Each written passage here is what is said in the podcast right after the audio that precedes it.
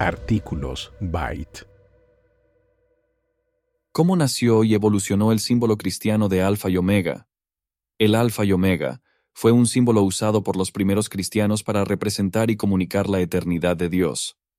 A continuación el artículo redactado, traducido o ajustado por el equipo de redacción de Byte Project.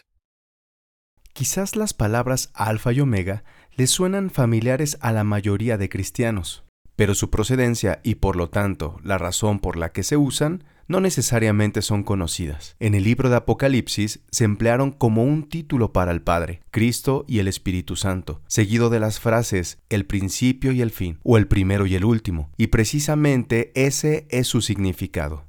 Alfa y omega representan los caracteres inicial y final, respectivamente, del alfabeto griego. El hecho de usarlas es similar a cuando los hispanohablantes decimos que algo va de la A a la Z, para expresar integridad o totalidad. Esta combinación de letras se emplea habitualmente como un emblema cristiano y con frecuencia se fusiona con otros símbolos como la cruz o el chi ro crismón, un anagrama que representa a Jesucristo la lengua griega y sus variaciones. El griego antiguo surgió alrededor del siglo IX a.C., tras la caída de la civilización micénica. Evolucionó a partir de varios dialectos arcaicos que se hablaban en distintas regiones de la Hélade, hoy Grecia, como el eólico, el dórico, el jónico y el ático, sus primeros registros escritos se hicieron en el sistema lineal B, que en un inicio se utilizó para plasmar la lengua micénica. Luego, el griego sufrió cambios significativos, como la introducción del alfabeto, y se convirtió en la lengua clásica que se conoce hoy. Se usó para escribir obras de literatura, filosofía y ciencia durante el periodo clásico siglos V al IV a.C., como las de Sócrates, Aristóteles, Eurípides, Sófocles y muchos más. En el periodo helenístico, después de la muerte de Alejandro Magno, surgió el griego koine como una forma simplificada del clásico. Era una lengua común, o lengua franca en latín, para los pueblos de todo el Mediterráneo oriental.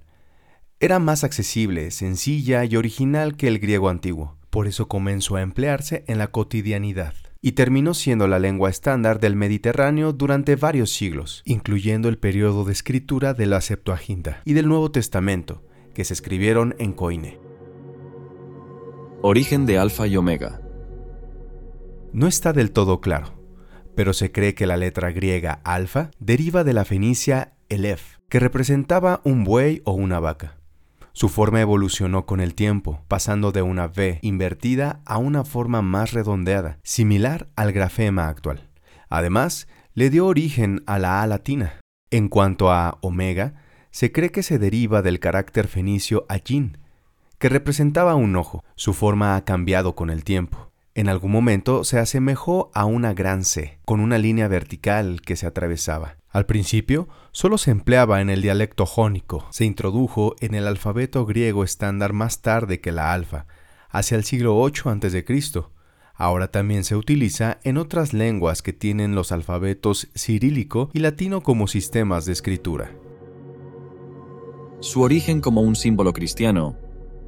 Según algunos manuscritos antiguos, el primer uso escrito conocido del título Alfa y Omega se encuentra en el Nuevo Testamento, en concreto, el libro de Apocalipsis se refiere así tanto a Jesús como al Padre en las citas 1.8, 21.6 y 22.13, en donde aparece la siguiente frase en griego koine: Ego emi, to alfa cae to omega. En el 21.6 y en el 22.13, yo soy el alfa y la omega. Tiene a continuación una cláusula explicativa, el principio y el fin esta expresión es similar a una que aparece en Isaías 44:6, en la que el Padre se identifica como el primero y el último. ¿Cuál es su significado?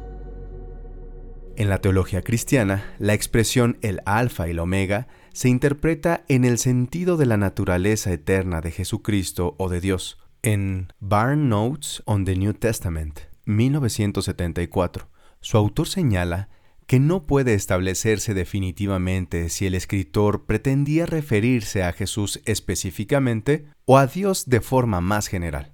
De hecho, Muchos comentaristas y diccionarios les atribuyen el título a ambos. La mayoría de las denominaciones cristianas también aceptan la idea de que el alfa y la omega se aplica tanto a Dios y a Jesús, como al Espíritu Santo, es decir, se considera una expresión de la doctrina de la Trinidad, que postula que Dios existe como tres personas en una naturaleza divina. Al atribuir el título en cuestión a cada una de las personas de la Trinidad, se refuerza la idea de su naturaleza eterna y se subraya su unidad divina. Constantino. Los primeros cristianos reutilizaron dos abreviaturas de escritos no religiosos y les otorgaron un significado. La primera estaba formada por dos caracteres del alfabeto griego, la letra tau, que se asemeja a un signo más, o a una cruz en forma de T. Tenía una barra vertical curveada en la parte superior para crear la letra Ro, formando una abreviatura para las palabras que comienzan con TR. Esta combinación Tau-Ro aparece en los escritos cristianos del 175 al 225 como la ortografía de las palabras griegas para cruz y crucificar, o stauros y stauro respectivamente. Como los creyentes asociaron la tau con la cruz, la ro superpuesta pudo haber representado la cabeza de Cristo, haciendo de la tau ro la primera representación visual de la crucifixión. La segunda abreviatura que adoptaron fue el monograma chi ro, que consiste en la letra griega chi, con forma de X, atravesada por la letra ro. Este sirvió como un símbolo de Cristo, Christos en griego, en los escritos, en 312, el emperador Constantino hizo marcar el chi ro en los escudos de sus soldados romanos, según el escritor primitivo Lactancio, seguidor de Jesús. Eusebio, otro autor cristiano primitivo, informó que el emperador hizo colocar el emblema en un estandarte militar. Tras la victoria de Constantino, la cruz chi ro, a menudo emparejada con los caracteres alfa y omega, se convirtió en el símbolo omnipresente del cristianismo, e hizo innecesarios los demás. Arte cristiano.